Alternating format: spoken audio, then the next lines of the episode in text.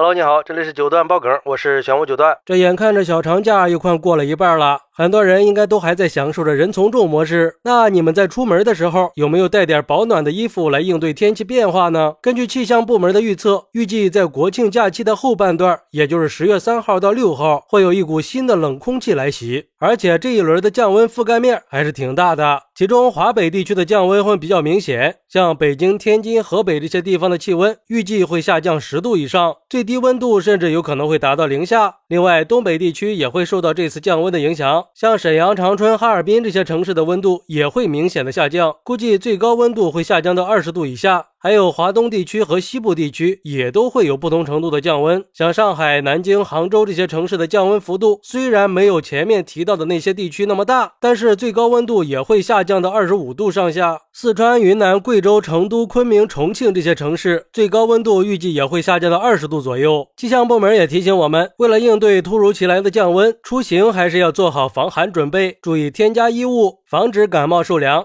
而且，中国天气网还推出了全国中秋国庆假期穿衣指数地图。从地图来看，假期的后半段受冷空气的影响，东北大部分地区、内蒙古西北地区的东部和华北北部最高气温普遍不到二十度，晚上的最低气温甚至只有个位数，基本上处于早晚寒凉的状态。那外套就成了必备品。而跟东北和华北不一样的是，西北的冷就是贯穿全天的啦。像新疆、青海、内蒙古西部和青藏高原这些地方，不光是昼夜温差可以达到十度以上，那白天的气温也是比较低的。那在这些地方，普通的外套就已经不能抵挡寒冷了。这个时候就得拿出来棉衣这种厚外套了。另外，长江沿线和江南地区的气温在假期后半段也会大幅度下降，像湖北的中西部地区、江苏北部、安徽北部的最高气温也会慢慢下降到二十度以下。那这些地方长短袖混搭就是个不错的选择啦，热了就脱掉长袖，冷了就穿上。还有四川的中东部地区和重庆、贵州这些地方的部分地区也会出现五度左右的降温，云南的一部分地方会有二到四摄氏度的波动。不过这些地方的降温啊，基本上都是临近假期尾声了。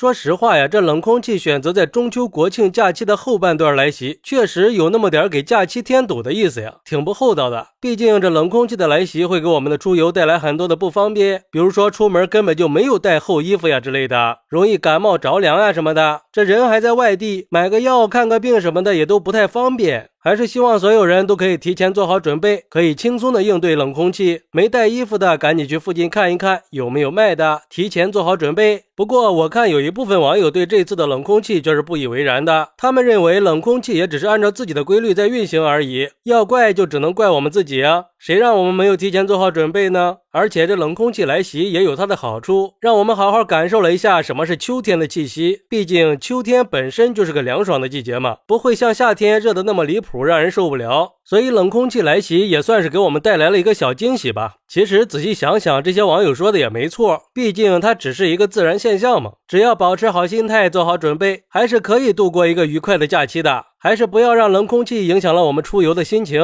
毕竟假期是难得的放松时间嘛，应该好好珍惜和享受自己的假期。另外就是国庆假期旅游的人数会比较多，我们在出行的时候啊，务必要做好安全措施，避免发生意外。最后想再次提醒一下，今年的中秋国庆假期天气比较多变，还是要提前注意天气预报，合理的安排自己的行程，避免受到天气影响，同时注意出行安全。好，那你国庆假期出游有没有带保暖的衣服呢？快来评论区。去分享一下吧，我在评论区等你。喜欢我的朋友可以点个订阅、加个关注、送个月票，也欢迎点赞、收藏和评论。我们下期再见，拜拜。